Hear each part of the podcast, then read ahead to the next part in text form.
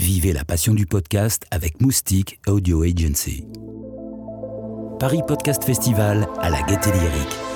Bonjour, euh, bienvenue, merci beaucoup d'être là. Euh, moi, je suis donc Caroline Chaumin, je suis scénariste, je suis aussi conceptrice, rédactrice indépendante. Je suis scénariste un peu débutante, donc c'est la raison pour laquelle j'anime cette session, c'est parce que je suis comme vous. Moi aussi, je rêve qu'on m'explique comment écrire un super podcast de fiction. Euh, donc, je vais m'en remettre à mes invités qui ont la gentillesse de nous rejoindre. L'idée, idéalement, ce serait qu'on sorte d'ici avec des astuces assez concrètes sur comment écrire un super podcast.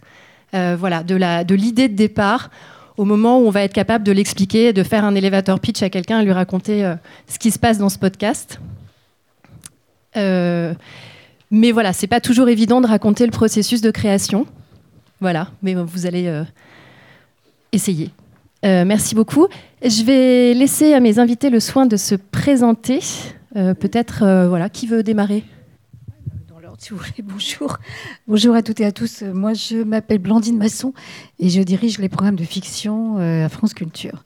Voilà. Et donc, euh, on produit à la fois pour l'antenne et puis pour, le, pour euh, des séries en podcast original. Voilà.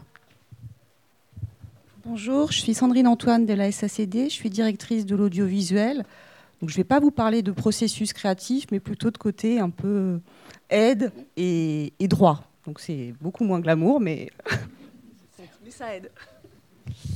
Bonjour, moi c'est Thomas Le Petit Corps, donc j'écris des podcasts de fiction, notamment pour Bababam et euh, la partie fiction de Bababam qui s'appelle Noises, et également pour Timing qui est un podcast de fiction jeunesse. Bonjour, moi je suis Pénélope Boeuf. J'ai créé un studio de narration audio qui s'appelle La Toile sur écoute. Et j'ai créé trois chaînes de podcasts L'Arnaque, qui sont des chroniques courtes de 5 minutes, Pic Parole, qui sont des portraits de parcours extraordinaires, et 1, 2, 3 fictions, qui sont des fictions audio. Merci beaucoup. Euh, moi, j'ai une première question, et en fait, elle est assez cruciale. Le podcast, c'est finalement euh, un format assez nouveau. C'est quoi un podcast? C'est quoi la différence entre un podcast et euh, un autre type de fiction pour vous? Qu'est-ce qui fait qu'on choisit d'écrire un podcast particulièrement Pénélope. Alors moi, j'ai euh, choisi d'écrire des, euh, des, fictions en podcast euh, parce que déjà, ça coûtait moins cher à faire. ça coûte pas cher de faire une fiction, ça coûte pas cher. moi, mes fictions, je les fais seule. Je les écris, je les réalise, je les produis. Donc, euh, je suis avec mon logiciel de montage. Euh, j'ai un studio d'enregistrement chez moi. Concrètement, c'est ma chambre. Hein. Euh, et, en fait, ce que j'ai trouvé aussi de très intéressant, c'est que dans l'audio, vous devez vous visualiser complètement la scène puisque vous devez écrire euh, dans votre scénar tout ce qui se passe. Donc, euh, il pleut, euh, il y a un pas qui se passe, enfin, on n'entendait pas, il y a une mouche qui fait bzzz, enfin, il faut tout décortiquer. Et en fait, vous, vous êtes vraiment de, A à Z, vous faites tout le processus créatif, alors que dans la vidéo, par exemple, c'est différent quand vous écrivez un scénar pour une vidéo, pour un, film, parce qu'il y a l'image qui, parle d'elle-même. Et donc, moi, je me suis lancée dans le podcast fiction, notamment pour ces raisons-là. D'accord. Thomas? Euh, oui, bon, déjà très bonne réponse. Moi aussi, je trouve que le podcast euh, fiction permet de, faire en fait euh, énormément de choses soi-même. C'est-à-dire que je compare des fois ça à à justement tout l'engouement qu'il y a eu aussi sur YouTube à un moment. C'est-à-dire que pourquoi des gens euh, se sont mis à faire aussi beaucoup de vidéos YouTube, c'est parce qu'il était possible de faire énormément de choses soi-même. Euh, le podcast fiction, c'est pareil. On peut, voilà, comme l'a dit Pénélope, faire euh, énormément de choses depuis sa chambre. Et puis, on a aussi une grande liberté de format. C'est-à-dire qu'on n'a aucun format qui est imposé. Que si on veut faire une série, je sais pas moi, de 10 épisodes de 50 minutes, c'est possible. On ne doit pas forcément rentrer dans une grille, comme ça peut être le cas à la radio, puisque bah, voilà, là, il y a d'autres programmes et tout autour. Donc, donc voilà, c'est aussi la liberté, je trouve, de pouvoir faire un peu ce qu'on veut en termes de durée. D'accord, du coup, je voudrais demander à Blandine son avis. Alors, oui, euh, c'est pas vraiment un avis, c'est juste vous dire, enfin, nous, on est dans une économie différente et en, une manière de produire euh, différente, mais on, était, on, a, on a fait de l'antenne pendant euh, des années, des années, des années, et en 2017, avec la SACD, d'ailleurs, on a lancé un appel à projet En fait, on s'est, on s'est dit que c'était fallait prendre le tournant et que c'était important de, de, se dégager euh, de l'antenne et euh, tout en conduisant, continuant à produire pour l'antenne, euh, commencer à se lancer dans la production de podcasts originaux. Donc, alors, c'était, on a, on a donc lancé un premier appel à projet avec la SSCD en 2017. Ça a donné cinq séries originales qui ont été diffusées, mises en ligne progressivement jusqu'à la dernière, le, 23 septembre, qui était euh, le projet Orloff. Et puis, il y a un autre appel à projet euh, qui a été lancé euh, en 2019. Les textes viennent d'arriver. Évidemment, nous, on, on l'a fait parce que, parce que bon, sur une chaîne comme France Culture et à Radio France, on a besoin de s'adresser aussi à, d'autres publics. On, on, pense qu'il y a plus de liberté, comme vous aussi. Euh, dans la manière de produire pour le podcast. On produit euh, moins. C'est vrai qu'une grille d'antenne euh, nous oblige à tous les samedis, tous les dimanches, tous les soirs à 20h30, il faut qu'il y ait quelque chose à l'antenne. Donc on jongle entre la production, une petite part de rediffusion, mais il faut produire, produire, produire. Le, le podcast, l'avantage c'est qu'on peut décider qu'on fait par exemple 4-5 projets dans l'année ou 6 projets. Euh, de différents formats. Euh, voilà, on prend le temps de les faire. Il a pas, nous décidons nous-mêmes de la, date de la mise en ligne. On n'est pas obligé de, de, se, conformer à la grille. Et puis, c'est les formats sont plus plus libre, encore que, bon, d'une certaine manière, on retrouve quand même des, formats qui reviennent autour de 15 minutes, mais c'est vrai qu'on n'est pas obligé de faire 25 minutes absolument ou 58 minutes absolument. Euh, voilà. Euh, sinon, nous, on travaille pour le podcast original comme on travaille pour l'antenne, c'est-à-dire on met, euh, on met beaucoup de moyens, il y a beaucoup d'acteurs, il y a des bruiteurs, voilà, on produit du podcast original comme on produit aussi de l'antenne, mais on ne produit pas les mêmes choses. C'est vrai que les séries qui ont été mises en ligne, on les aurait peut-être pas faites pour l'antenne. En tout cas, on les les a pas faites pour l'antenne. ça n'existait pas sur l'antenne avant. Mais justement, il y a une raison pour laquelle euh, ça peut exister en podcast et pas forcément à l'antenne. C'est pas euh, destiné au même public. Euh, les formats sont un petit peu différents quand même, ou les sujets traités. En fait, euh, on peut tout à fait, je pourrais tout à fait les diffuser sur l'antenne. On a diffusé d'ailleurs Dream Station de Benjamin Habitant et Sébastien Disner. On l'a diffusé cet été, c'était formidable. Il euh, n'y a pas d'incompatibilité. Il n'y a pas des choses qu'on ferait pour l'antenne et qu'on ne ferait pas pour le podcast ou, inversement. Euh, simplement, on s'est autorisé oui, on pourrait dire ça. On s'est autorisé à se lancer vraiment sur de la série parce qu'en fait, le, problème, c'est qu'on voulait faire de la série. Euh, pour faire de la série, il faut d'une certaine manière, il faut il faut lancer, il fallait pour, si on voulait faire de la série sur l'antenne, d'une certaine manière, il aurait fallu tout arrêter pour lancer la série. Voilà, parce que, bon, euh, à cause de ce, ce, ce, ce, monstre comme ça, qui est, ce vampire qui est l'antenne, qui fait que ça n'arrête jamais, jamais, jamais, jamais. Donc l'avantage euh, du podcast, c'est que c'est comme si on partait de zéro. Donc on a lancé plusieurs projets en même temps, on a pu faire travailler les réalisateurs de fiction avec les auteurs, et on a pu se lancer sur des, vraies séries avec de, l'écriture euh, scénaristique de séries qui touchent des différents genres, c'est-à-dire l'espionnage, l'anticipation, une fiction historique. Voilà. Donc c'est plutôt une autre manière de se positionner. Et après, il peut y avoir des allers-retours tout à fait entre l'antenne et le podcast, en fait. D'accord. Euh, et du coup, effectivement, on parlait de sujets. Euh, de, il y a les formats, mais il y a aussi les sujets. Euh, et en fait, la question, c'est c'est quoi une bonne idée de podcast? Comment on sait qu'elle est bonne? Comment elle vient? Comment vous vous inspirez? Est-ce que c'est une conversation? Est-ce que c'est un article de journal? Je sais pas, un truc que vous lisez euh, voilà, donc je m'adresse à Thomas et à Pénélope. Comment ça vient l'idée du podcast? Euh... Oui, la fiction. Oui, une question un peu difficile. Comment savoir que c'est une bonne idée euh? Non, c'est toujours euh, très compliqué parce qu'on peut, on peut complètement se planter aussi. Après, c'est vrai que le côté bah, original, s'assurer que ça n'a jamais été fait avant. donc, pour ça, bah, pas trop. Enfin, on peut, on peut justement bien se renseigner sur les différentes autres fictions qu'il y a eu, euh, sur euh, voilà, même pour les pour les personnages, etc. Essayer de trouver quelque chose qui sorte un petit peu du lot. Euh, je trouve que pour le, podcast de fiction, ce qui est chouette aussi, c'est bah, d'utiliser le médium, c'est-à-dire de essayer. Enfin, en tout cas pour ma part, après ça, c'est un travail que j'ai fait notamment avec Noisy, c'était de d'essayer de trouver une histoire qui va utiliser le son, et notamment en l'occurrence dans le cas de Noisy, le son binaural faire que la spatialisation 3D soit mise en avant par l'histoire, euh, vienne servir l'histoire, mais que voilà, ça, se recoupe. Donc, euh, donc voilà, c'est aussi prendre ces différents éléments-là en compte. Et puis voilà, essayer de, plonger l'auditeur dans une ambiance sonore qui va être euh, assez immersive.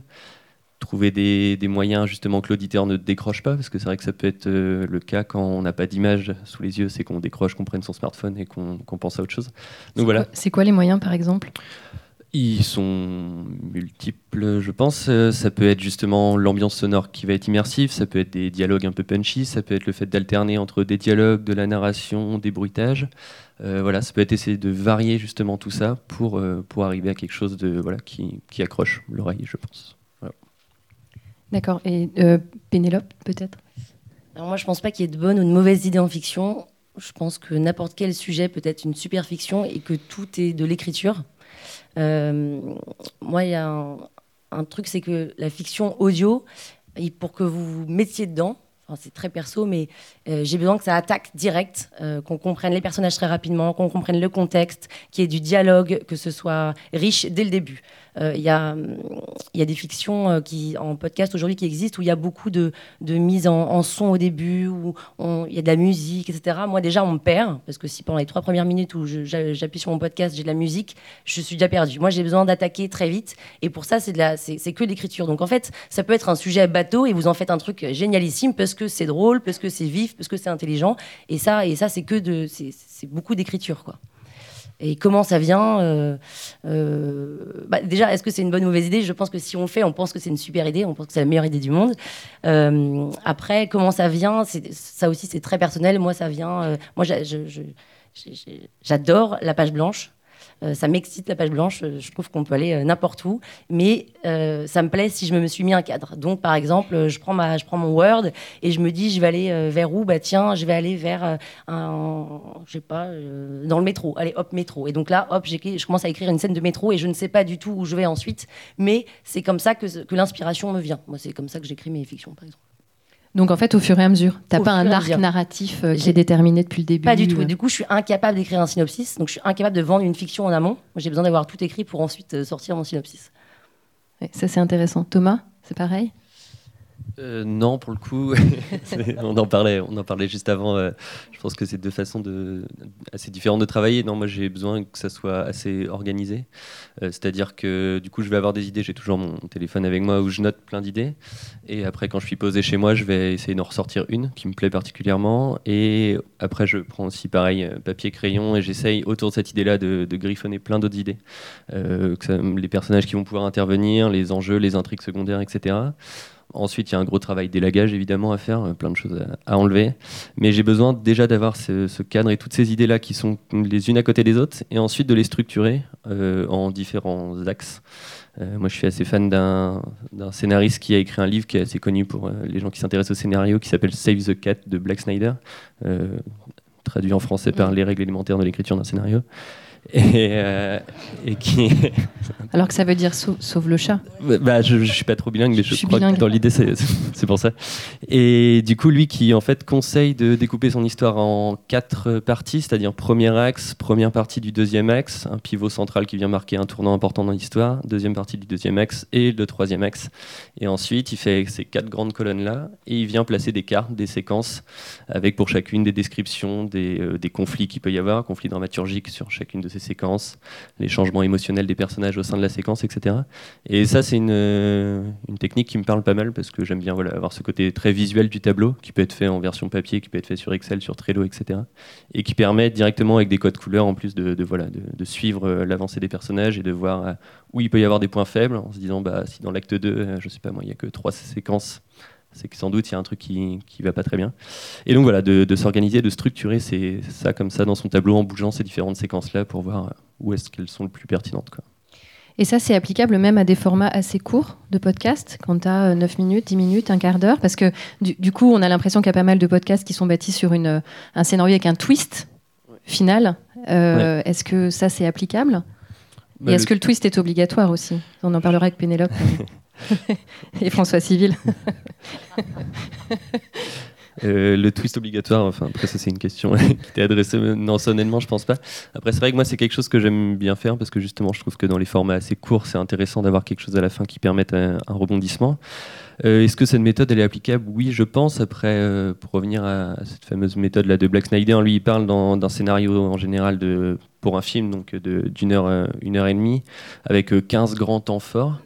Euh, voilà, je pense que justement, non, on n'est pas obligé de mettre ces 15 grands temps forts là dans une histoire qui va durer 15 minutes parce qu'autrement on va arriver à quelque chose d'extrêmement rapide, extrêmement haché, dans lequel on n'aura pas le temps de développer les personnages, les dialogues ou l'ambiance. Donc c'est pareil, il faut réussir à adapter ça. C'est vraiment un cadre très général qui ensuite faut réussir à adapter à, ce format court. Mais qui fonctionne selon toi pour le podcast? Pour moi, en tout cas, ça me permet vraiment de bien visualiser mon histoire. Donc Pénélope, le twist? Est-ce qu'il en faut un? Alors, avant le twist, moi je trouve que écrire une fiction de 15 minutes, c'est hyper dur. Et en l'occurrence, euh, Thomas, il écrit des scénarios pour Noises, qui sont des, fictions de 15 minutes.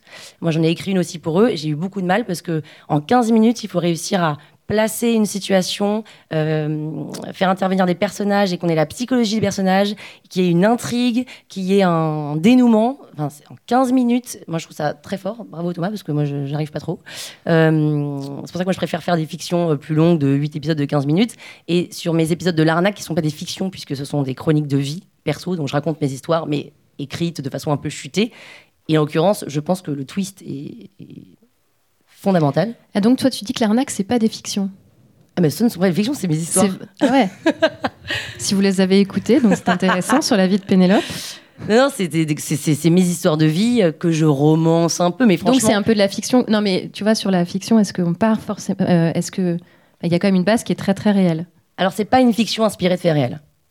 C'est pas ça. C'est vraiment euh, des chroniques de vie tout est romancées. Vrai. Eh, euh, tout, est vrai. Les prénoms sont pas tous vrais parce que sinon je me ferais engueuler. Mais non, non, c'est non, non, c'est vrai. En, du coup, euh, forcément que comme c'est des histoires réelles et que si jamais il n'y a pas de chute, ça n'a aucun intérêt. Je, Et puis d'ailleurs, c'est des histoires qui ont des chutes, c'est pour ça que je les raconte. Mais dans la fiction, je pense que le twist est, enfin oui, est fondamental. Et même en l'occurrence, comme en fiction, s'il y a 8 épisodes de 15 minutes, parce que c'est souvent ça un peu la durée le cliffhanger, donc c'est ce passage du premier au deuxième, du deuxième au troisième, etc. Il faut vraiment qu'il y ait ce suspense qui soit créé sans que ce soit non plus téléphoné du genre euh, elle marche et là vous passez au deuxième épisode. Non, mais il faut quand même que vous ayez réussi pendant les 15 premières minutes euh, avoir amorcé un truc, à avoir, euh, avoir fait passer un message et on se pose la question de qu'est-ce qui se passe ensuite. Et ce qui est assez jouissif, c'est quand justement, enfin jouissif ou pas, mais c'est que justement dans le deuxième épisode vous parlez pas du tout de cette première histoire, vous allez sur une histoire parallèle et vous faites des destins croisés, des trucs comme ça. Mais et du coup, euh, effectivement, est-ce que vous imaginez la série au départ? Ou est-ce que c'est un épisode et vous dites, tiens, c'est pas mal, je vais faire une série en fait? Ou est-ce qu'on bâtit d'abord une, une, idée de série? Moi, je fais pas un épisode. Toi, tu fais une série. Non, mais un épisode, je trouve que c'est trop dommage. Et d'ailleurs, sur les épisodes de Noises, et c'est d'ailleurs ce que va faire euh, Bababam, c'est qu'il va euh, demander aux gens de voter lequel des épisodes ils ont préféré, et comme ça, ils pourront faire une série sur la thématique d'un des épisodes. C'est 15 minutes, c'est beaucoup trop court, c'est frustrant, on a envie d'en savoir plus. Et, on, et c'est pas assez riche 15 minutes pour vraiment développer un truc. Donc je pense que quand on se lance dans une série, on sait qu'on est parti sur 6, euh, 8, voire 10 épisodes de 12 à 15 minutes comme un film en fait. C'est juste, en fait, le traitement, il est essentiellement dans l'écriture, parce qu'au final, ça pourrait complètement être un film. Euh, ouais, moi je, bah, du coup c'est pour ça que j'aime beaucoup aussi l'idée justement de, de Noises là, c'est-à-dire que j'aime bien faire un épisode qui peut marcher de façon indépendante et comme une sorte de pilote en fait. Et en effet, après, si l'univers euh, plaît, nous plaît aussi, parce que c'est vrai que des fois en cours d'écriture, on peut se rendre compte qu'on ne s'y attache pas autant que ce qu'on avait prévu, etc. Euh, mais voilà, de, en tout cas faire cet épisode pilote, et si ça plaît, de ensuite euh, continuer sur, sur quelque chose d'un petit peu plus large et d'étendre l'univers. Parce que le principe de Noisy, c'est justement, enfin, c'est la, la, technique dont tu parlais tout à l'heure, la technologie dont tu parlais tout à l'heure, qui conditionne l'écriture ou pas uniquement? Non, pas uniquement. Non, non, ça dépend vraiment des épisodes. Et voilà, il y en a. Après, c'est quand même régulièrement utilisé. Par exemple, pour celui que Pénélope, euh, du coup, euh, en a écrit. Pour celui que tu as utilisé, c'est vrai que la spatialisation du son est très importante. Et en général, dans tous les épisodes de Noises, la spatialisation du son est, est, importante. Euh, voilà. Mais après, ça ne fait pas tout non plus, quoi. D'accord. Blandine, est-ce que vous pouvez nous en dire plus sur la façon dont vous concevez les séries euh, qui sont les différents intervenants, les différentes étapes euh, pour écrire une série, écrire un épisode? Alors, euh, vous l'avez très bien dit, en fait, c'est vrai que le nerf de la guerre, c'est dans la fiction, que ce soit la fiction dans un film ou chez nous, euh, chez vous, chez, nous tous. Euh, de toute façon, c'est vrai que c'est l'écriture, euh, c'est vraiment la base de tout. les auteurs sont, sont extrêmement importants. C'est vrai que ce qu'on fait pour le podcast original, peut-être plus que pour l'antenne encore, nous, c'est ce que vous, on pourrait dire des films sonores, finalement, c'est ça. Et vous avez raison ce que, quand vous dites que, euh, effectivement, s'il y a trop, un trop longtemps de musique, par exemple, et qu'on n'arrive pas. Bon, ça, c'est pareil. Nous, on a l'expérience de l'antenne, c'est à peu près la même chose, parce qu'il faut attraper l'auditeur euh, assez vite. Donc, c'est vrai que ça, c'est des questions de réalisation, c'est des questions d'écriture, de, de, de, de scénario voilà, moi j'écris pas les scénarios, je, les, je, les, je fais en sorte qu'ils existent et qu'ils puissent trouver euh, une vie sur le, sur le web ou sur l'antenne. Euh, c'est vrai qu'on travaille plutôt, nous, sur les, on a plutôt choisi de travailler sur des formats de séries de 10 ou 12 épisodes de 15 minutes. Parce que bon, c'est vrai qu'avec des cliffhangers, avec euh, tout ce, ce principe-là, l'avantage du podcast, c'est que ça nous permet de lancer plusieurs projets en même temps euh, donc ça a un côté laboratoire aussi, donc de travailler plusieurs auteurs en même temps. Et puis euh, celui qui est le plus près, ben, c'est celui qu'on met en, réalisation. Euh, après, beaucoup de, beaucoup, il y a beaucoup, beaucoup de métiers interviennent autour de ça. Ce, ce, qui a été très différent aussi pour, pour nous, c'est que en fait les processus, nous, très vite, comme ça, on, a hérité à l'antenne d'une manière de travailler qui était ancienne, qui était, il y avait, parce que à la France Culture, le texte était roi de toute manière. C'est-à-dire c'était ça partait du théâtre, ça partait de, tout ça. Bon, ça a beaucoup évolué, mais c'est vrai qu'on passait d'abord on passait commande à, des auteurs, on récupérait des textes par le comité de lecture, où il y a des pièces de théâtre, ou des, on, a, évolué vers le, scénario radiophonique, mais on mettait d'abord au point un texte et puis après on le proposait au réalisateur. Le réalisateur disait oui ou disait non. S'il disait non, on proposait un autre. tout ça mettait un temps infini à se produire.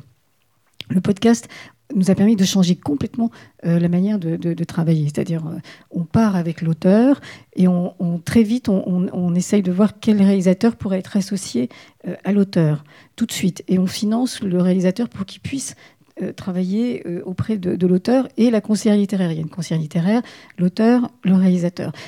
Et du coup, ça nous permet de maîtriser aussi la production euh, très vite, c'est-à-dire que euh, si le réalisateur est là, euh, très vite, on attention, c'est Hollywood, on ne pourra pas le payer, quoi. C'est, même si on a de l'argent, des moyens, tout ça, mais des choses quand même qu'on peut pas faire, donc ou, qui vraiment coûteraient trop cher. Donc ça nous permet de maîtriser cette production.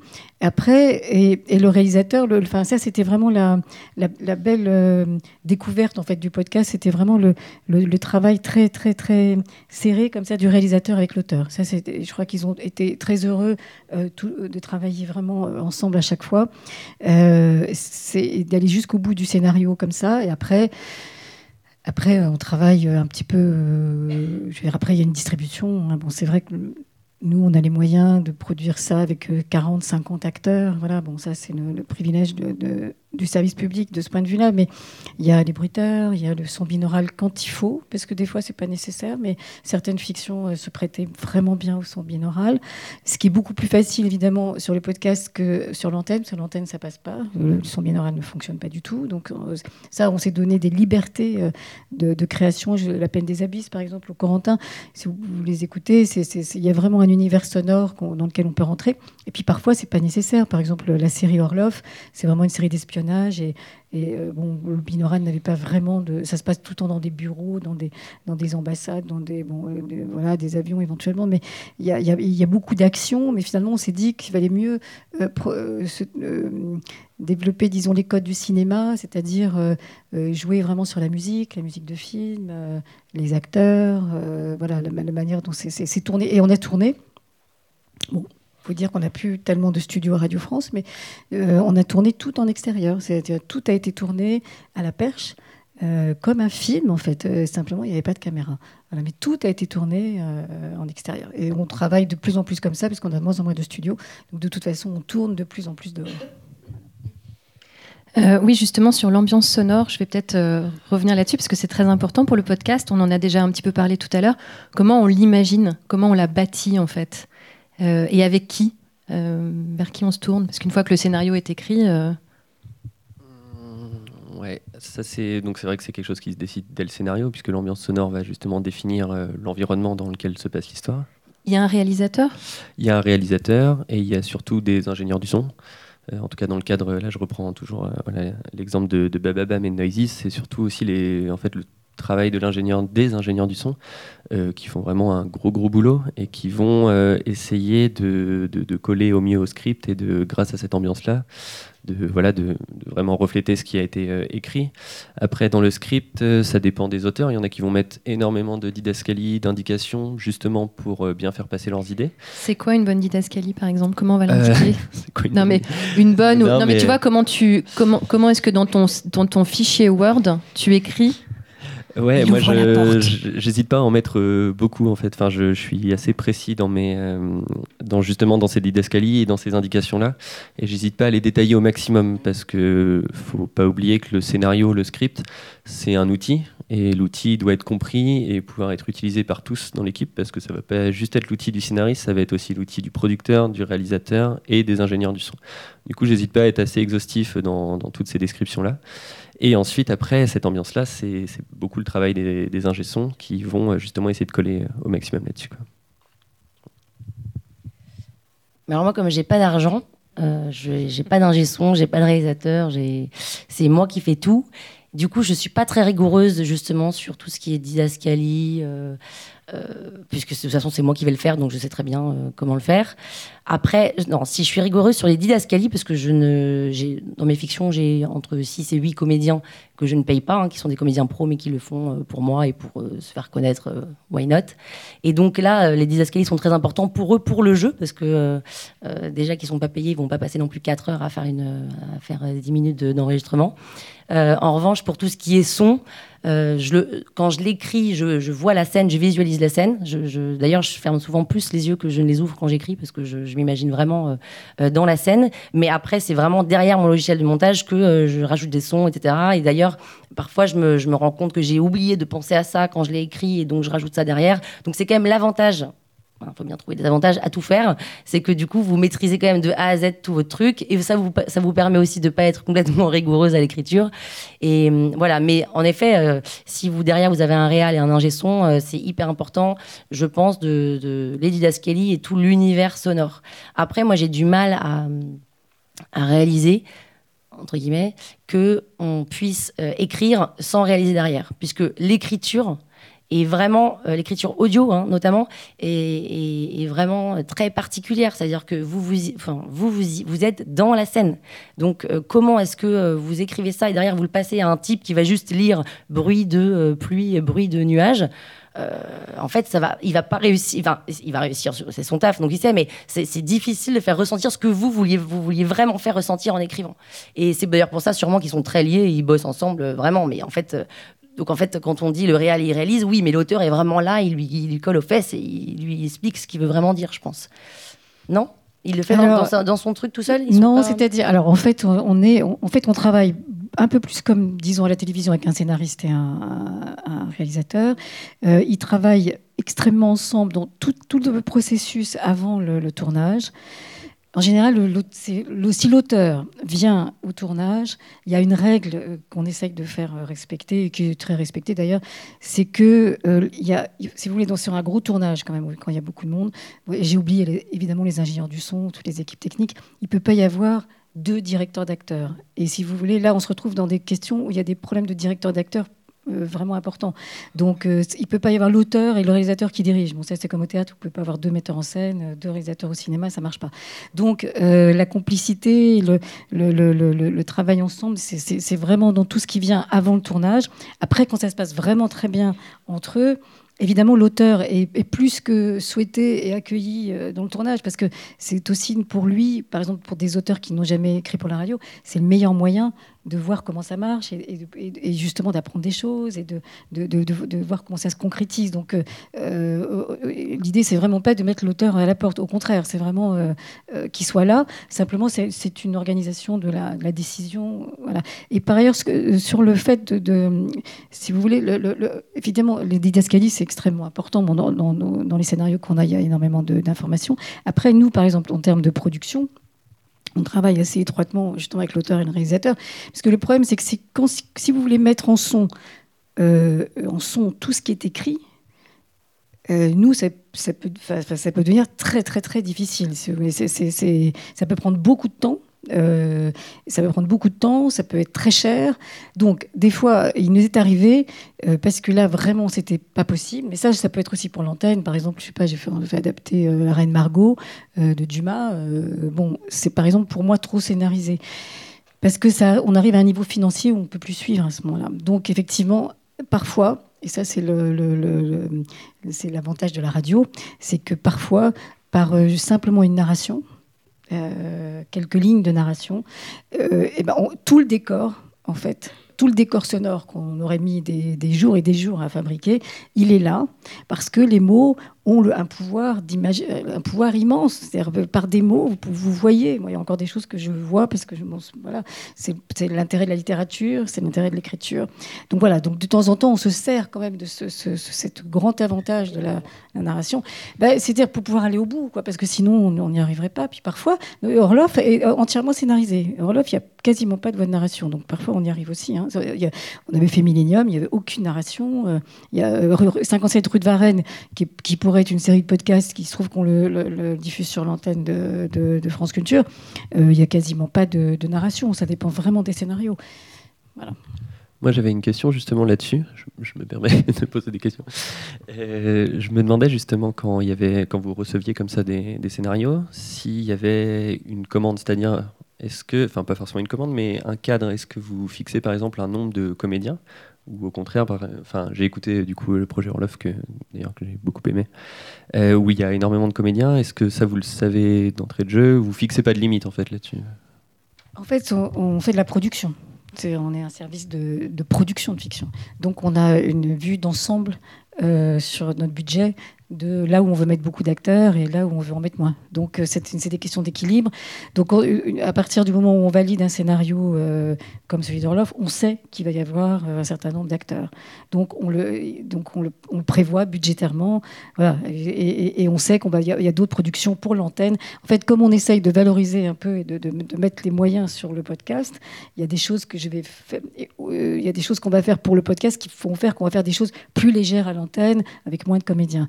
Après, nous, on a la possibilité d'engager beaucoup de comédiens, donc c'est une chance pour nous et pour eux. Euh, voilà. Mais euh, disons qu'on laisse pas, on, laisse pas les, choses comme ça en disant oui, bon, on verra bien après. dès le départ, on sait que bon après on va donner une limite quand même. Je veux dire, ce sera pas 100, ce sera euh, voilà, chaque rôle. simplement la radio. Avec le problème de la radio par rapport au théâtre, par exemple, bon, l'image c'est encore, c'est que en fait, pour que l'auditeur s'y retrouve, c'est un scénario très fouillé et très complexe. Pour que l'auditeur s'y retrouve, il faut que les voix soient différentes. On peut pas avoir un. Alors, à moins d'avoir un acteur génial qui est capable de jouer tous les rôles, de transformer sa voix, mais on est quasiment obligé de distribuer tous les rôles. Donc, c'est pour ça qu'on soit. Il faut être très vigilant. Et par ailleurs, pour le travail des réalisateurs, que ce soit euh, pour l'antenne, que ce soit pour le podcast, il faut aussi qu'il ait une très très grande connaissance des acteurs, parce qu'il faut aussi que les voix soient toutes différentes les unes des autres. il faut qu'on puisse s'attacher à, tel ou tel personnage. On n'a que l'oreille, hein, on est vraiment, on voit rien. Donc c'est un savant, euh, c'est compliqué. Mais voilà, mais on laisse pas partir les choses comme ça en disant on verra bien après. Au contraire. D'ailleurs, moi j'ai un sujet sur les voix en podcast. C'est-à-dire qu'il y a énormément de fiction, même dans les miennes, hein, où les comédiens ne sont pas bons. Pourtant, c'est des comédiens pros, euh, des comédiens de théâtre, des comédiens de cinéma, euh, même des comédiens connus, même sur des, comédiens de fiction de France Culture. Moi, j'ai trouvé qu'il y avait des comédiens qui ne savaient pas jouer, enfin qui ne savaient pas jouer, qui jouaient mal. Et en fait, il y a un vrai sujet, c'est parce que c'est vraiment difficile d'être un comédien audio, un comédien voix. C'est pas du tout la même chose que d'être un comédien au cinéma. Avec, au cinéma, vous êtes dirigé déjà toutes les deux secondes, et puis surtout, euh, il y a l'image. Avec l'image, on fait passer énormément d'émotions, alors qu'à la voix, c'est c'est que de la voix. et, et, et, je, trouve, il y, a un truc, c'est que en ce moment, tout le monde veut faire des fictions avec des gros noms de cinéma, etc. Mais en fait, c'est pas forcément ce qui joue le mieux. Et je pense qu'il y a un truc à faire avec des, des vrais comédiens de doubleurs, euh, des, des, voix de pub, enfin voilà, des, des, comédiens qui savent placer leur voix et faire passer des émotions euh, sans image. Quoi. C'est extrêmement difficile. Je dirais que le, le, plus gros, enfin, c'est très risqué de faire de la fiction euh, sonore parce que effectivement, euh, pour, que l'acteur soit juste, en fait, c'est une question de justesse, c'est vraiment difficile. C'est beaucoup une direction, problème de direction d'acteur. C'est beaucoup. C'est pas tout à fait juste ce que vous dites sur le cinéma. Il y a de grands cinéastes qui disent qu'ils dirigent qu'à l'oreille. Justement, parce que quand c'est juste à l'oreille, quand le, quand le comédien euh, euh, dit son texte, hein, joue, quand c'est juste à l'oreille, c'est que c'est juste à l'image. Euh, il y a beaucoup de cinéastes qui travaillent comme ça. C'est très passionnant d'ailleurs. Et, et, en fait, le diapason de l'oreille, il est fondamental. Et effectivement, et ce n'est pas parce que vous êtes un, grand acteur de théâtre ou un grand acteur de cinéma que vous saurez le faire. Et de la même manière qu'il y a un vrai problème de lecteur.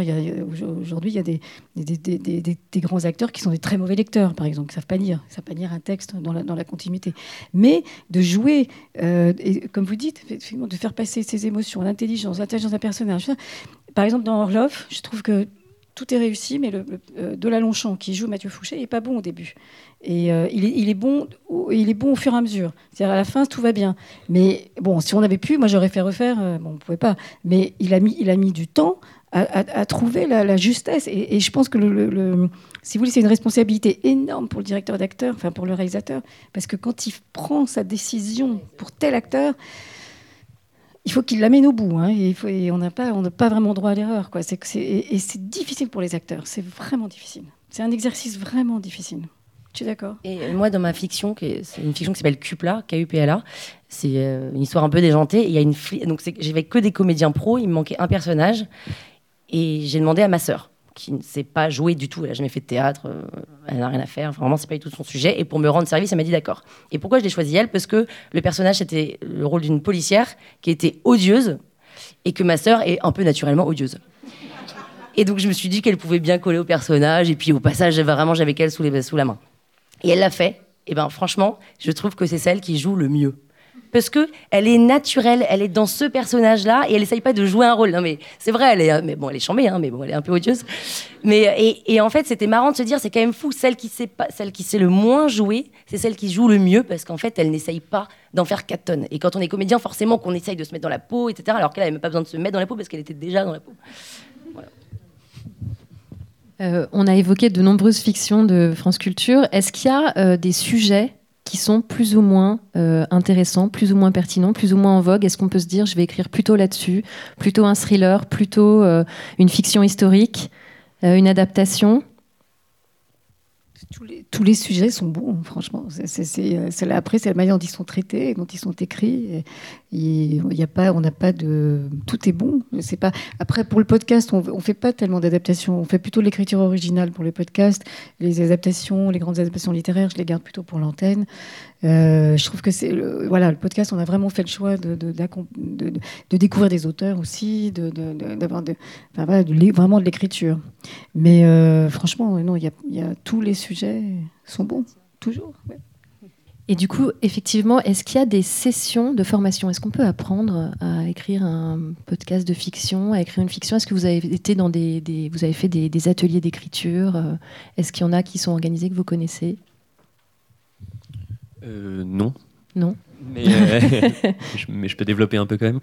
Il euh, y a non non, moi je, en tout cas moi j'y ai jamais participé. Après je pense que ça doit se faire et je pense que si ça se fait pas déjà, ça va se faire à mon avis de plus en plus. C'est quand même un format qui se démocratise beaucoup et qui qui attire de plus en plus de monde parce que grande liberté, parce que tous les sujets peuvent être traités et, voilà. Euh, après je pense qu'il y a quand même des choses qu'on peut faire pour pour pour apprendre. Déjà je trouve que savoir comment il construit une fiction audio, savoir à peu près tous les corps de métier qui peuvent intervenir et savoir tout le cheminement qui peut y avoir du début jusqu'à la fin, je trouve que c'est déjà très important avant de commencer à écrire. Ça permet d'avoir une bonne connaissance, ça permet de voir ce qui, est possible de faire et quelles sont les limites, etc. Euh, évidemment, en écouter, ça c'est quand même la base, euh, voilà, de savoir ce qui a déjà été fait et de voilà, d'avoir une petite connaissance là-dessus quand même. Après, il y a, y a un podcast que j'aime beaucoup qui s'appelle Il n'y a plus de papier, qui est écrit par deux scénaristes et qui ont fait un épisode spécial sur comment écrire pour de l'audio. Euh, ça dure une heure, une heure et demie, je sais plus, mais voilà, c'est très intéressant. Il donne pas mal de, tips aussi, et, voilà, notamment avec euh, quelqu'un qui a écrit De guerre en fils. Euh, j'ai Exactement. J'avais oublié le nom, François Perrache. Euh, donc voilà, et après, lorsque c'est possible, lire des, scénarios, euh, que ce soit des scénarios de cinéma et si c'est possible des scénarios de, fiction audio. Mais moi, je sais que quand j'ai commencé à écrire, j'ai lu des scénarios. Euh, on en trouve gratuitement sur Internet. Je prends l'exemple de Whiplash de Damien Chazelle. On peut télécharger le PDF entier du scénario, et ce qui donne vraiment une bonne image, enfin une bonne idée de la mise en forme, des didascalies, des indications, de ce genre de choses. Donc voilà, moi, ça serait mes petits conseils en tout cas là-dessus. Non, moi, je, j'écris, quoi. non, je suis rien. En revanche, pour revenir sur euh, est-ce qu'il n'y a pas des comédies, euh, des, fictions en vogue, etc. Moi, je trouve qu'il manque de, ça manque de comédie euh, audio. Il n'y a pas de comédie un peu légère, sympa, où on se marre derrière notre téléphone, quoi. Et, tout comme il n'y a pas, a pas la comédie romantique. Il n'y a pas le Love Actually audio. Enfin, en tout cas, je suis pas au courant. Et c'est dommage parce que en plus, il allez-y, il y a un créneau là, le Love Actually audio, faut y aller. Mais en plus, vous imaginez une comédie romantique audio, vous partez dans vos fantasmes à vous. Enfin, mais c'est extraordinaire. Je parle pas, c'est juste, un, truc romantique, hein, mais vous pouvez partir dans votre imaginaire, vous faites vos films. Enfin, je, pense qu'il y a un truc génial à faire sur la comédie romantique et la comédie tout court, un peu, euh, enfin, où on se marre, quoi. je, n'ai pas entendu de fiction où je me marrais vraiment euh, à me pisser dessus et c'est dommage. Parce qu'il y a des films, mais il n'y il a, pas en audio. Alors que, en fait, c'est de l'écriture, hein mais il n'y a pas encore je suis d'accord. En fait, je crois que c'est ce qui est le plus difficile à écrire. Donc, euh, nous, c'est toujours là-dessus qu'on bute. les comédies, c'est vraiment difficile. Juste euh, sur la formation, moi, j'en connais pas. Enfin, il n'y a pas de, formation spécifique, je pense. Nous, finalement, ce qu'on a vu se mettre en place et ce qu'on a mis en place, c'est une sorte de compagnonnage. En fait, c'est en fait finalement un réalisateur avec un auteur, un auteur par exemple qui a jamais écrit pour la radio, qui dans le compagnonnage avec le réalisateur apprend des choses, ou alors un auteur comme François Perrache qui a, beaucoup appris avec nous, qui, finalement réapprend à d'autres. Bon, voilà, il y a ce système comme ça de, compagnonnage. Euh, il y, a, le fait que, par exemple, c'est compliqué parce que les, on a, nous, on, on, travaillait, historiquement, on travaillait beaucoup avec les gens du théâtre, puis petit à petit, on, garde, il y a toujours du théâtre, mais on s'est éloigné quand même de ce fond-là pour aller vers, euh, vers la littérature. Ça, c'est pas facile. Les auteurs vraiment purement littérature, c'est pas toujours simple. Ils ont du mal parfois quand même à comprendre comment ça fonctionne. On est allé beaucoup vers les scénaristes. Et là, c'est compliqué. Il n'y a pas beaucoup de scénaristes qui ont. Qui, enfin, il y a quelques-uns maintenant avec lesquels on travaille qui ont intégré euh, le, sonore, en fait. C'est-à-dire de, vraiment de passer, euh, d'écrire un scénario qui, qui, qui s'entend, qui ne se voit pas. Et c'est tout un travail, en fait, ils sont obligés de se dégager d'un certain nombre de choses. Après, euh, c'est vrai que c'est qu'il n'y a pas, je connais pas d'école, il n'y a pas de formation. Peut-être pas, c'est peut-être pas si mal parce que finalement il n'y a pas de formatage. Et au bout du compte, euh, tous ces compagnonnages euh, ben, produisent des choses formidables, moi je trouve. Et puis voilà, tout, le monde n'écrit pas de la même manière, ce qui est quand même vraiment bien. Après, je sais qu'en Belgique, par exemple, Sylvie Cocard, qui dirige l'unité fiction à l'RTBF, plutôt image. Euh, je crois qu'ils ont réfléchi aussi au son, en fait, organise des, sortes de sessions, euh, de séminaires, de rencontres comme ça, où elle met ensemble des scénaristes, des réalisateurs. Voilà, moi j'avais un peu envie de faire ça en France, de réfléchir si on peut pas faire ça. C'est-à-dire des, longs moments de, de partage, d'échange, de, de, pour essayer de, voilà, de, se former les uns les autres. Bon, c'est un peu comme ça en ce moment. Je trouve que c'est pas mal finalement. il n'y a pas de formation, mais il y a des bourses. Peut-être que Sandrine peut nous en parler, la SACD. Euh. Effectivement, la SACD, euh, non, ne fait pas de formation aux auteurs, mais donne un coup de pouce effectivement aux auteurs dans la création de leur œuvre. Donc il y a plusieurs fonds qui, ont été mis en place. Il y a eu le fonds avec, avec France Culture, dont, dont, Blandine vous a parlé. Il y a d'autres dispositifs qui ont été mis en place. Il y a quelques mois, il y a le fonds Podcast Natif. Donc ça, c'est un fonds pour aider la production. Donc ça passe par, euh, la plateforme. Ce sont euh, des plateformes, c'est pour aider l'auteur. Donc c'est de l'argent qui est destiné à l'auteur, 5 000 euros par projet, mais qui doit être demandé par la plateforme, qui peut présenter jusqu'à trois projets par an. Mais donc c'est de l'argent qui aide la production, donc, dont la destination euh, est pour les auteurs. Et un fonds qui est beaucoup plus récent, celui-ci, euh, qui date du 7 octobre. C'est un fonds qui a été mis en place par l'association Beaumarchais SACD, euh, qui est de 2000 à 4000 euros par projet de fiction pour les auteurs. Donc là, c'est directement l'auteur qui en fait la demande. C'est vraiment pour aider l'écriture. Donc ça s'appelle l'aide à l'écriture de la fiction sonore, donc 2 à 4 000 euros. Les projets, il faut les remettre en ce moment. Euh, vous avez jusqu'au 18 novembre pour remettre votre projet. Donc après, au niveau du projet, c'est assez simple. Il hein. faut faire un résumé avec l'intrigue, etc. Et, ensuite, il y a une commission. Euh, donc 2 à 4 000 en fonction, non pas de la nature du projet, mais de sa durée, si c'est un unitaire, si c'est une série, etc. Donc ça, ce sont des fonds qui sont mis en place par la SACD et ou Beaumarchais on en a dans toutes les disciplines. Hein. Donc là, effectivement, on est sur, un, sur le podcast, c'est important d'aider. Donc voilà. Donc sur le dernier, vous pouvez y aller en ce moment. Je pense qu'il va y avoir du monde. On va passer juste dans une minute aux questions du public, si vous en avez. Moi, j'ai une dernière question. Une fois qu'on a écrit son super euh, podcast, son super synopsis, qu'est-ce qu'on fait? On appelle qui? On fait comment pour le mettre sur une plateforme, euh, pour le faire diffuser? France Culture. Donc euh, voilà. Euh, non, non, bah oui, enfin, mais si, mais en vrai, France Culture en fait, en fait partie. Après, il y a souvent euh, voilà, des, des, concours qui sont organisés dans lesquels on peut soumettre ces projets-là. Et après, bah, faut pas hésiter, je pense, à, voilà, à faire un recensement de toutes les adresses mail qu'on peut trouver aussi et de voilà, d'aller soumettre des projets à, tous ceux qui, qui, veulent, quitte à après, je sais pas moi, adapter le format, adapter certaines parties s'il faut. Mais je pense que ouais, faut voilà, faut contacter tout ce qu'on peut et chercher sur Internet, faire pas mal de veille en fait sur, euh, sur ce qui se fait, sur qui sont les producteurs, qui sont les diffuseurs. Et, voilà, ensuite, il faut pas trop hésiter, pas trop se poser de questions, il faut, faut y aller. Et toi, Pénélope, tu as monté directement ton truc, non? Bah, moi, j'ai monté mon truc parce que j'avais envie que la toile sur écoute euh, se fasse connaître. Donc, en fait, ce qui se passe, c'est que vous avez le choix entre faire connaître votre chaîne en diffusant euh, et en produisant vous-même dans votre chambre votre fiction, vous la diffusez sur votre chaîne. Les gens vont l'écouter. Derrière, vous n'avez pas gagné d'argent, mais vous vous êtes fait un peu de noto. La deuxième solution, vous vous dites non mais moi je veux écrire, mais je veux gagner de l'argent. Donc là, vous avez votre scénar et vous allez approcher Sibel, Magellan, Spotify. C'est tout. 10 heures. Alors, c'est pas pareil, non. Vous allez approcher Spotify, Sibel euh, et Magellan pour qu'ils disent Ok, d'accord, on te diffuse en exclusivité sur notre plateforme. Ça veut dire que. Pour qu'ils diffusent. Et alors, ils peuvent produire, mais on peut aussi passer par d'autres producteurs. Mais l'idée, c'est d'abord de dire sur quelle plateforme je vais être diffusé. Moi, j'ai envie d'être diffusé sur Sibel parce que j'adore Sibel, Magellan parce que j'adore les valeurs de Magellan, euh, Spotify, etc. Donc déjà, c'est de, définir, je pense, son, diffuseur. Et euh, donc, soit vous passez par eux et vous dites, OK, est-ce que vous, vous aimeriez me diffuser? Oui. OK, est-ce que vous voulez me produire? Euh, ils peuvent dire en fait, tu sais quoi, moi j'aimerais que tu me donnes un truc clé en main et je te diffuse. Et dans ce cas-là, vous allez voir des producteurs, donc là il y en a plein, euh, euh, Paradiso et même des indépendants, il y en a des tonnes.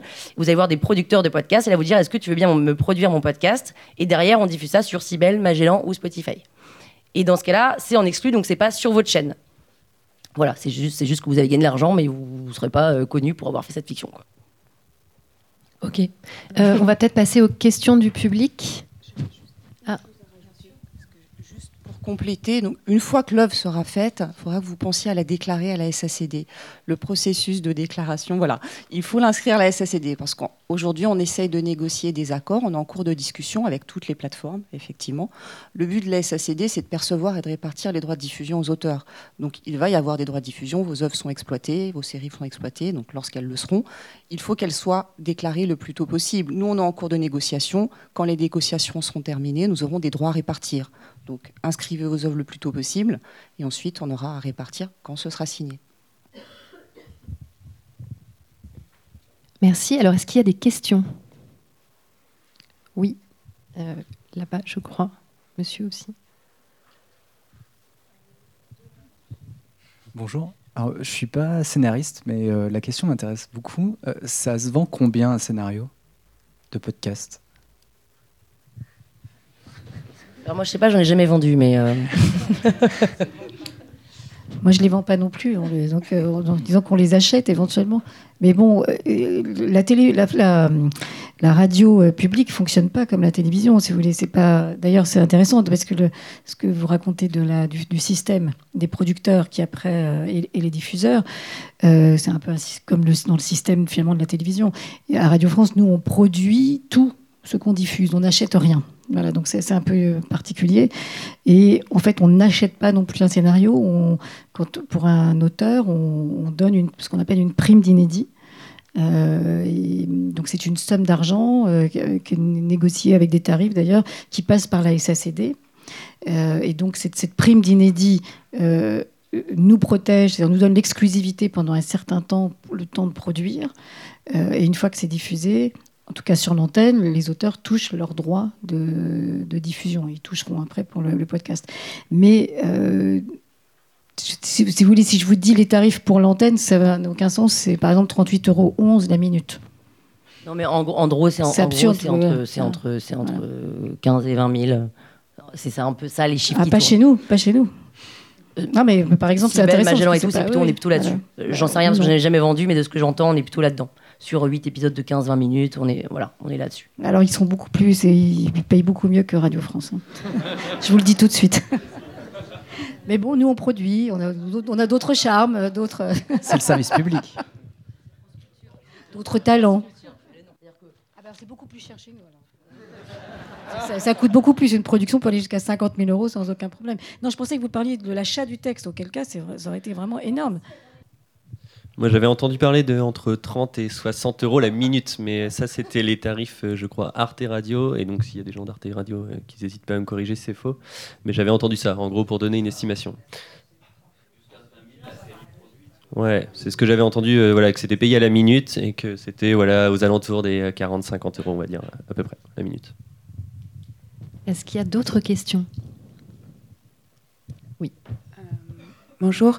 Moi, c'est pas une question, c'est juste une remarque sur euh, la formation. Euh, il se trouve que François Perrache organise avec le Festival Longueur d'onde des euh, formations spécifiques écriture de fiction radiophonique. il y en a eu deux pour l'instant. Il y en a eu une au mois de février, il y en a eu une au mois de septembre. Merci. Bah, je vais continuer en fait en complément d'information.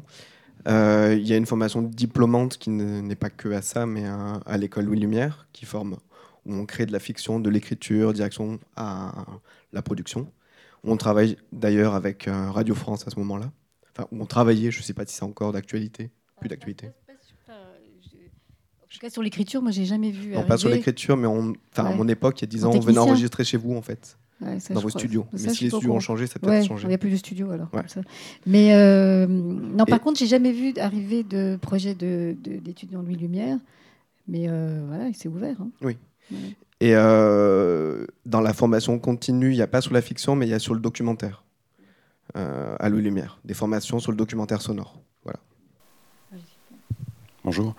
Euh, j'avais deux, petites questions. Une pour Radio France spécifiquement. En fait, il y avait une initiative qui avait été lancée, qui était un bar à podcast, il y a un an ou deux, quelque chose comme ça. et la question, c'est est-ce que ça existe toujours? Est-ce que c'est ouvert ou pas? Et ma deuxième question, c'est euh, euh, les fictions. Euh, donc effectivement, la différence entre le podcast et une fiction radiophonique, pour moi, j'ai un peu de mal à, distinguer. Et pourquoi est-ce que justement, en fait, en France, on n'a pas des trucs un peu comme ce qui, a été produit par la BBC, comme Hitchhiker's Guide to the Galaxy, par exemple, et ce, genre de, choses qui étaient très très drôles justement, qui étaient hyper produites, mais vraiment très très bien faites? Il y a plusieurs questions. Le bar à podcast, je ne peux pas vous répondre parce que c'est une initiative Radio France et donc ça, je ne sais pas. Effectivement, j'ai pas vu revenir la manifestation. Donc, mais peut-être qu'elle est prévue. Voilà, je ne sais pas, il faut regarder, je ne peux pas vous dire. Euh, l'autre question, oui, non, je comprends ce que vous dites euh, moi-même. Enfin, je veux dire, on, fait la différence. Euh, à la limite, il y a presque une différence sémantique, on va dire fiction sonore et, pas ou fiction radiophonique. je veux dire, à l'arrivée, c'est toujours la même chose. Hein. On, fait, c'est tout le savoir-faire de ce qu'on a fait pour l'antenne qui nous, permet de faire des choses pour le, podcast. Après moi, je disais oui, il y a quand même des différences. On n'a pas produit de la même manière, euh, on a produit plus vite, euh, on a associé mieux les réalisateurs avec les auteurs, euh, on, on, on, a, on, a, lancé plus de projets en même temps. Bon, voilà, il y a des choses comme ça, ça nous a ouvert une liberté dans la manière de travailler. Maintenant, ça reste. je veux dire que ça, de toute façon, il y a le même niveau d'ambition pour le podcast que pour l'antenne. C'est la même chose. ça ne change rien. On travaille avec des réalisateurs qui peuvent travailler sur les deux. Bon, oui, il y a peut-être des choses, par exemple, je ne je, pas, je ferai pas. Pour l'instant, je ne sais pas, peut-être après, peut-être dans un an, ça, change, tout change très vite. Alors, pour l'instant, Alexandre Dumas, on va le faire plutôt pour l'antenne et puis pas pour le podcast, par exemple. Après, ça reste vraiment. Euh, euh, c'est la même nature. Après, nous, ce qu'on fait pas, c'est des, choses plus, euh, plus légères, comme ça, comme euh, ce que vous faites. Par exemple, ça, je le, le produis pas. Bon, peut-être que nous, on, devrait se poser la question d'être une, une, plateforme de diffusion, j'en sais rien. Peut-être qu'on pourrait se poser. Enfin, en tout cas, il y a beaucoup de questions qui s'agitent autour de ça. À l'arrivée, une fiction qui a été produite pour l'antenne, elle devient un podcast, de toute façon. Donc, tout ça, c'est du podcast. Bon, c'est compliqué, hein, je suis d'accord. Et après, la, dernière question, c'est pourquoi on ne fait pas euh, comme la BBC bah parce qu'on parce qu'on on a exploré beaucoup de beaucoup de, domaines parce qu'on n'a pas forcément trouvé les bons auteurs pour la comédie. Bon, euh, François Perrache, c'est un très bon auteur euh, de comédie, il est formidable. Euh, là, on est en, train de terminer la saison 5 de, Rue de c'est drôle. Voilà. Après, des François Perrache, j'en ai pas rencontré tant que ça. Voilà, donc on n'a pas eu vraiment beaucoup de, ni, de, projets de comédie qui nous sont arrivés. Là, on essaye d'en produire. Bon, Benjamin Habitant est euh, vraiment le roi de la comédie aussi. On, produit aussi avec lui. Mais euh, c'est vraiment difficile, la veine de la comédie. Hein. Et les Anglais sont peut-être meilleurs que nous. Bonjour. Euh, je produis des podcasts avec une amie. on a commencé il y a un an. Et je me demandais comment ça se, passait administrativement. Est-ce qu'on doit s'inscrire à des organismes? J'ai vu qu'il y avait euh, qu'il fallait être auteur euh, à la SACD. Est-ce que producteur ou interprète Est-ce qu'on est considéré comme, comme interprète? Est-ce que vous pouvez nous aiguiller dessus? Vous vous inscrivez en tant qu'auteur, auteur-réalisateur. On prend juste les auteurs-réalisateurs, pas les producteurs, pas les interprètes. Les interprètes sont à la DAMI et les producteurs, ils se rémunèrent eux-mêmes. Mais effectivement, en tant qu'auteur-réalisateur, il faut que vous vous inscriviez à la SACD. À quoi ça sert toucher les droits. Quand on aura signé les accords, toucher les droits de diffusion. Mais si on, est, si on a notre chaîne. ah, si c'est uniquement diffusé. Oui, oui, c'est uniquement. Si on notre chaîne, il n'y a pas besoin. Non, il n'y a pas besoin. Mais si c'est diffusé par ailleurs, ouais. Et pour les, la différence avec le producteur? Parce qu'on est aussi producteur. J'ai entendu qu'il y avait des, euh, des scénaristes et qu'ensuite on produisait. On peut être les deux. Mais nous, on est chargé de rémunérer les auteurs et les réalisateurs des œuvres. Ok. Voilà, mais après, rien ne vous empêche d'avoir toutes les casquettes. Hein. Donc, on est, c'est la fin, je crois. Voilà.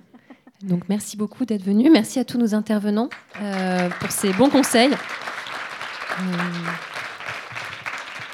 est-ce que quelqu'un veut dire un mot de la fin? Écrivez, allez-y. Euh. oui, oui, bah, oui. On a besoin. non, non, euh, que, enfin, en tout cas, moi, pour ma part, Pénélope, je ne sais pas, et les autres intervenants non plus, mais en tout cas, moi, je serai là tout le week-end, normalement, au Paris Podcast Festival. Donc, si vous voulez, je sais pas, si vous avez d'autres questions que vous n'avez pas eu l'occasion de poser ou s'il y a des choses qui vous viennent après, n'hésitez pas. Voilà. Et, quand même, un truc, c'est que même si on pense souvent qu'on écrit mal, euh, mais en fait, on s'en fout. Allez-y, écrivez et dites-vous que si. Alors, moi, je suis plutôt sur de la comédie, mais si ça vous fait rire, si vous trouvez ça bien, au moins ça vous fait rire, donc allez-y. On ne sait jamais, ça en fera rire d'autres. Paris Podcast Festival, écoutez, vous verrez mieux.